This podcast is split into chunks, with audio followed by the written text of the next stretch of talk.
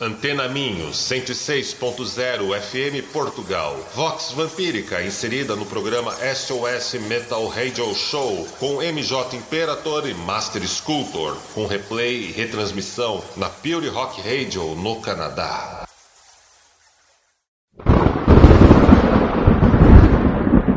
Estamos sob o longo e aveludado manto negro da noite. Saboreamos o lado vermelho e pulsante da vida. Instante a instante, somos o sussurro que confunde e desvia você. E em meio à escuridão, tu apenas encontrará o que há em você. Você está ouvindo Voz Vampírica! Come out, come out.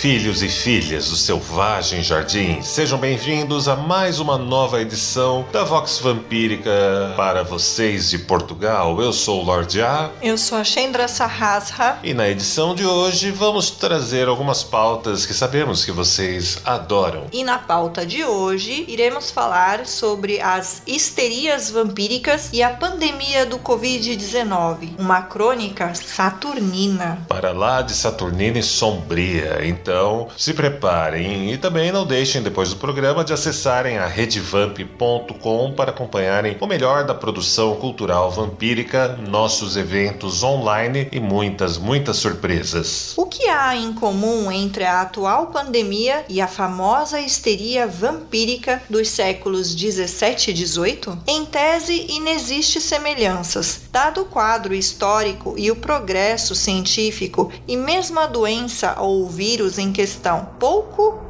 ou nada tem a ver um com o outro. Ainda assim, lidamos com um inimigo invisível para nós. Hoje temos um vírus que pode ter infectado qualquer um ao nosso redor. Qualquer um mesmo. Um vírus que pode ter nos infectado e nos tornado vetores silenciosos para terceiros da mesma pandemia. Este é um ponto bem interessante de similaridade e de convergência. A morte morte silenciosa, o pânico e a histeria que vem de tudo isso. Uma contingência par excellence, como pontuariam os nossos leitores mais ligados à filosofia. Mortes silenciosas e histerias vampíricas. Devemos lembrar que nos tempos da histeria vampírica sequer havia sido inventado o microscópio e se atribuía mortes assim a entes e forças sobrenaturais. Nenhum segredo nisso, claro. Para o século XVI, sete eram os vampiros, mas antes, muito antes, foram as pragas enviadas por Deus ou punições de outros deuses muito mais primevos. Na prática, o resultado era sempre inegavelmente o mesmo. Pessoas morriam e o afetivo ou o emocional dos sobreviventes demandavam cuidados que muitas vezes não eram acolhidos ou verdadeiramente providos. E para quem ficava, restava desde a culpa por ter permanecido vivo, o remorso ou a ainda a saudade dos idos e suas vidas ficavam muito, muito mais soturnas. Diante de casos assim, os suicídios solitários ou pactuados eram bastante comuns no leste europeu. Mortes violentas ou suicídios, segundo os vampirólogos e o clero, eram naqueles tempos a transformação certa de pessoas em vampiros ou ainda o resultado de suas ações. Claro, antes disso, ainda pesava também a acusação de se a pessoa em vida tivesse pactuado com o diabo ou as fadas, depois de morto, se tornaria um morto-vivo, sem dúvida. Se fosse um bruxo ou bruxa em vida, criação dos Altos da Fé ocorridos na Espanha no final do século XIV, também se tornaria vampiro depois da morte. Então era um mundo bem mais soturno, sombrio e perigoso. Vamos agora com um bloco musical enquanto vocês refletem e pensam sobre tudo isso.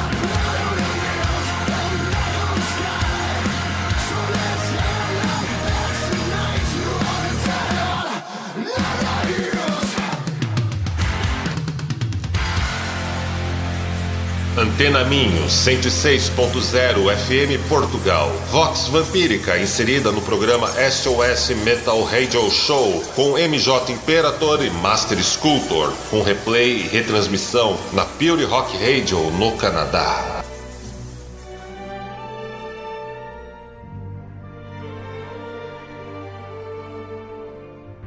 Ouviram The Black Capes com Sarah the Witch e também Now Rise.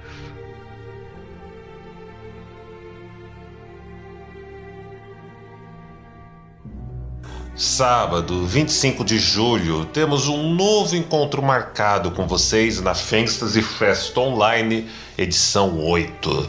Diretamente do Brasil para todo o mundo, os melhores DJs apresentações e bailarinas simplesmente inesquecíveis, pessoas afins de bons corações, sonhos convergentes, elegantes e sombrios se reúnem na Fangstasy Festa Online. Acessem redevamp.com e garantam o seu ingresso. Aliás, gostou do set de hoje, amada? Muito, muito, muito bom. Dando continuidade sobre a nossa pauta de sobre as antigas histerias vampíricas e a moderna pandemia que estamos vivendo Sim, você tinha citado no final do bloco anterior que os vampirólogos, como sempre, fazem besteira, né? A história dos vampirólogos, da vampirologia é uma grande besteira. Pois é. Se fosse um bruxo ou uma bruxa em vida, criação dos autos da fé, ocorridos na Espanha no final do século XIV, também se tornaria vampiro depois da morte. E isso segundo os vampirólogos, não é mesmo? Se tivesse uma morte violenta ou a infelicidade de cruzar com um vampiro e ser mordido também se tornaria um. Reza a lenda, né? Segundo os vampirólogos.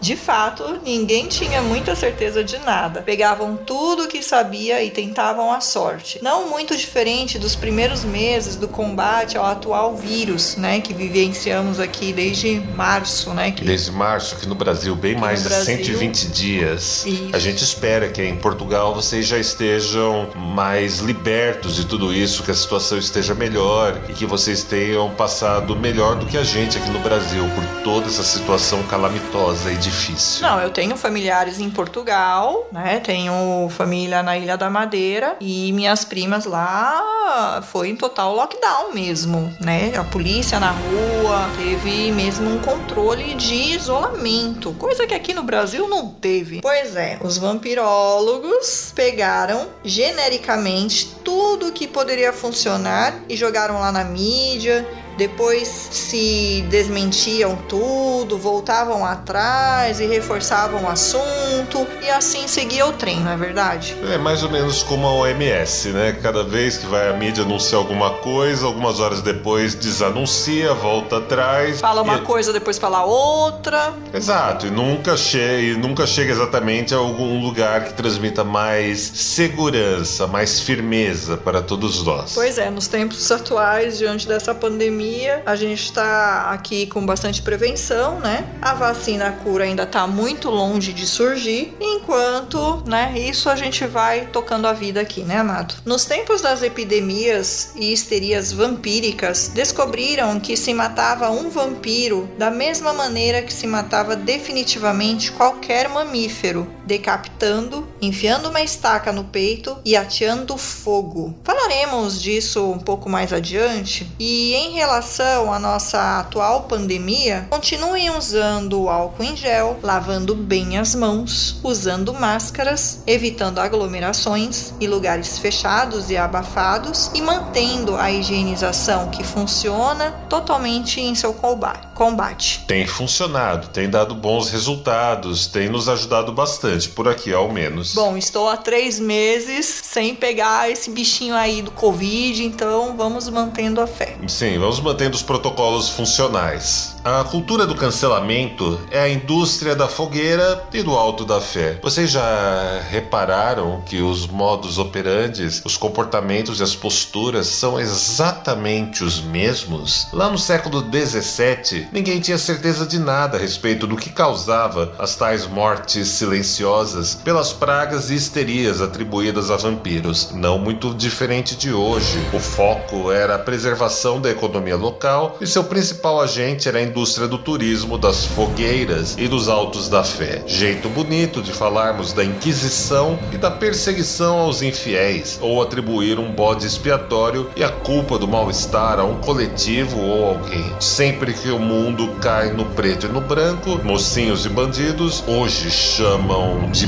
bipolarização, acaba dando nisso. Bipolarização é simplesmente o epítome, sintoma de primitivismo, ressentimento, rancor e revanchismo que leva ao parasitismo. Vamos com um bloco musical agora para distrairmos um pouco.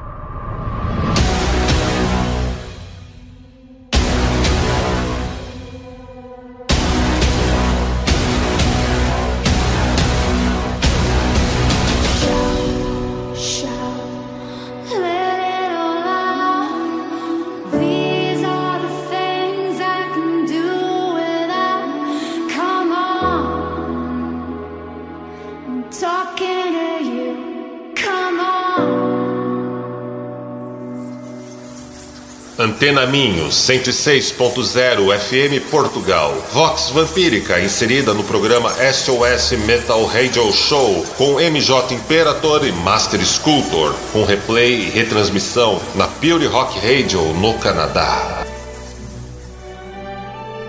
Ouviram She Passed Away do Dunia, Nefertiti de Inanna e Ivese com o cover de Shout.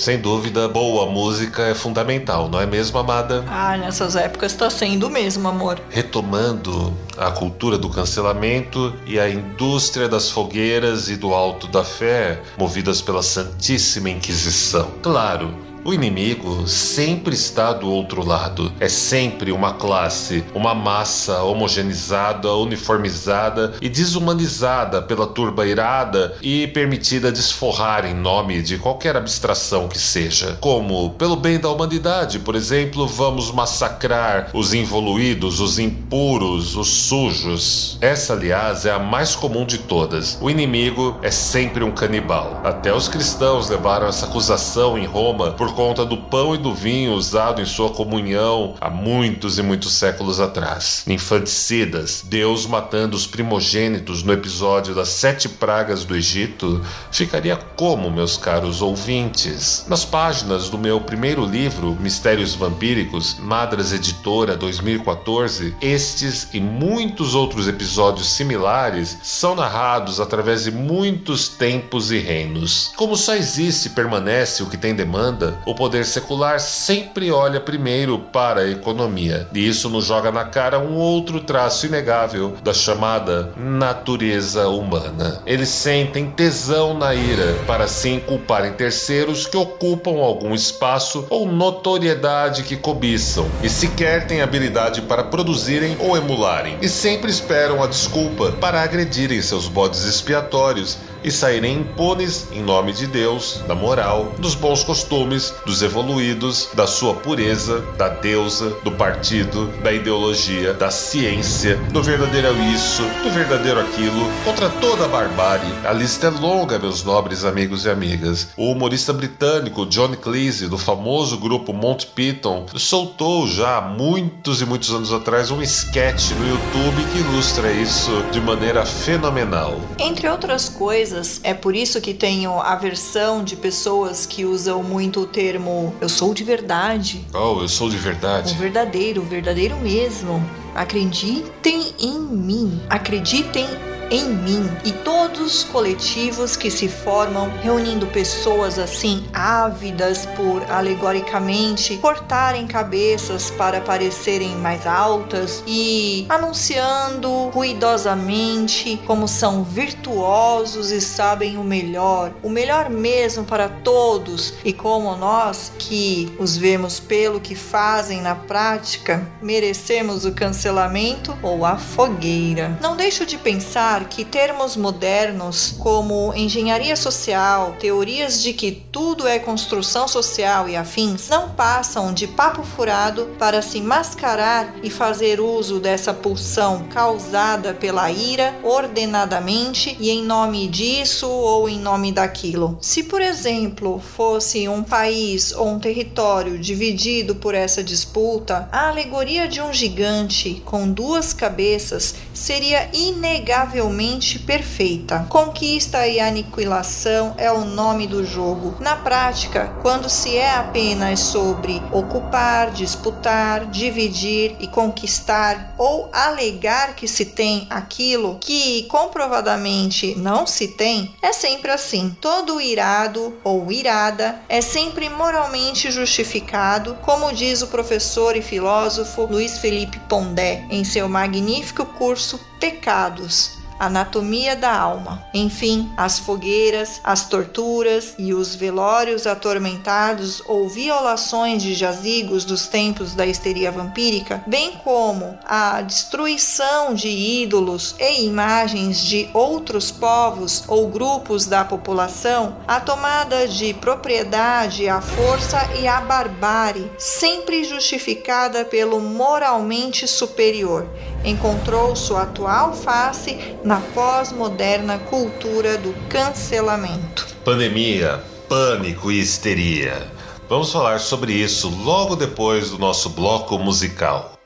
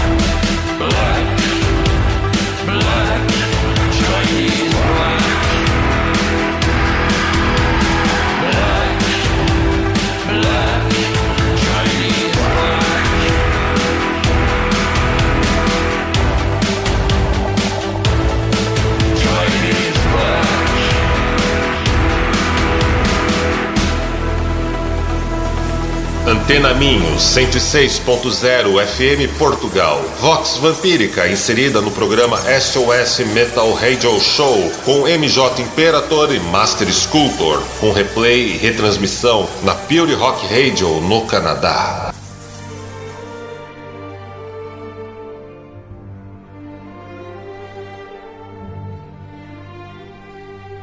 Ouviram Esoteric com Seder, VNV Nation Dark Angel, Die Krabs featuring Yerk 69 com o cover de China's Black.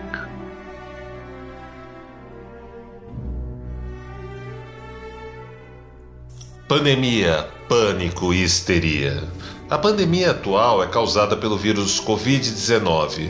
Já as histerias vampíricas aconteceram em surtos de ressurgimento da cólera e da peste bubônica no leste europeu do século 17 e 18. Podemos incluir aí também os casos de porfíria, raiva e de tuberculose lá no Oriente. Por conta de já ter explorado o assunto à exaustão na obra Mistérios Vampíricos, pela Madres Editora no saudoso ano de 2014, eu deixo a sugestão de leitura dela para vocês. Muitos vampiros deixaram seus túmulos, fizeram vítimas e nunca mais foram vistos, segundo relatos coletados pelos vampirólogos. Algo bastante impressionante, segundo os mesmos vampirólogos. Já exclusivamente, segundo eu, eu mesmo, vamos deixar de lado a venda de cadáveres do leste europeu para as universidades de medicina, principalmente as da Áustria, para quem porventura acabar lendo o livro Mistérios Vampíricos e acabar pensando nessa questão das histerias vampíricas de uma maneira mais adulta. Vamos lá. Região distante, com costumes e culturas muito, muito diferentes das grandes metrópoles como Berlim, Paris e Londres. O palco dos embates causados pela histeria vampírica era mais ou menos como o interior da China é hoje no imaginário ocidental. Costumes estranhos, supostamente atrasado intelectualmente, notem que eu destaco supostamente, e apreço por pratos realmente estranhos. No caso da China, a predileção por como cachorros e gatos, ou ainda morcegos, e outras iguarias pegou mal no Ocidente. Para os europeus do 17, as primeiras notícias sobre o leste europeu que chegam é sobre a histeria coletiva atribuída a ataques de vampiros na Istra em 1672, na Prússia Oriental 1710 e 1725 e na Hungria 1725 a 1730. Nada mal a primeira notícia que começa a viralizar é sobre ataques de um ser mitológico. O leste europeu era algo distante. Ele só começa a se aproximar do ocidente por causa do Tratado de Passarovitz, de 1718,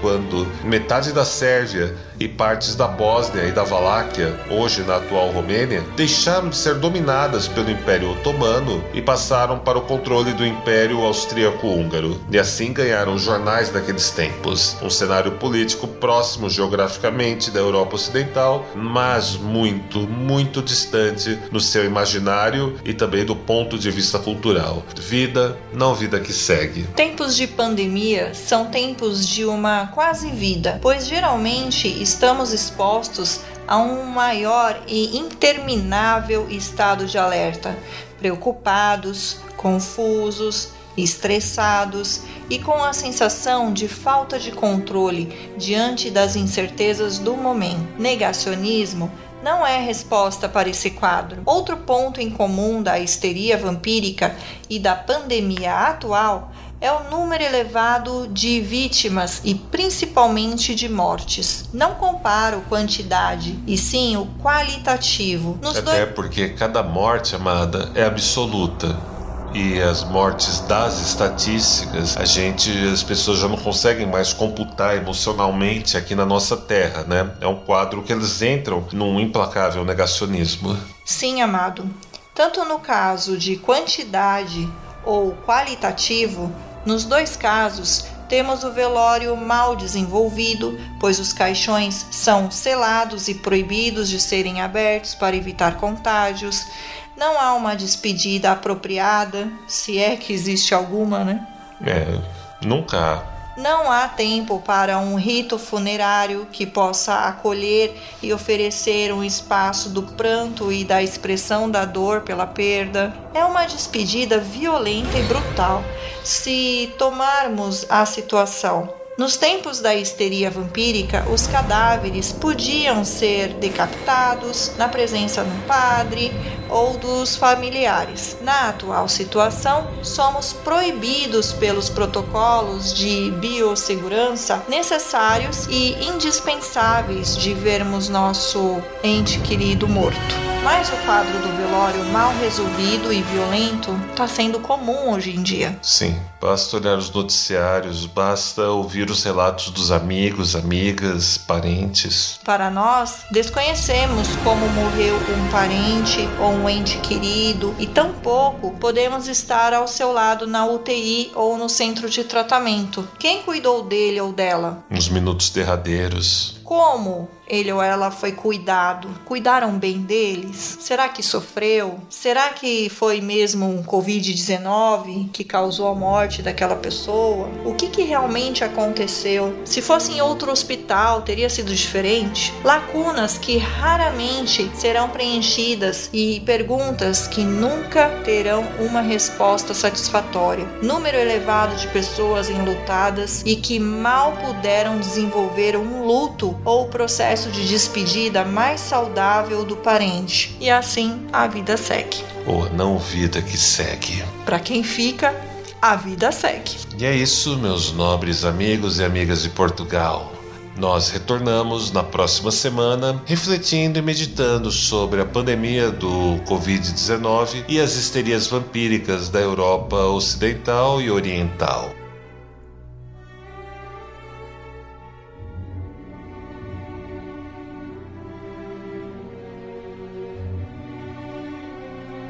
Você gostou de tudo que curtiu hoje na Vox Vampírica, não deixe de conhecer a Fantasy Festa online no sábado 25 de julho, ingressos em redevamp.com.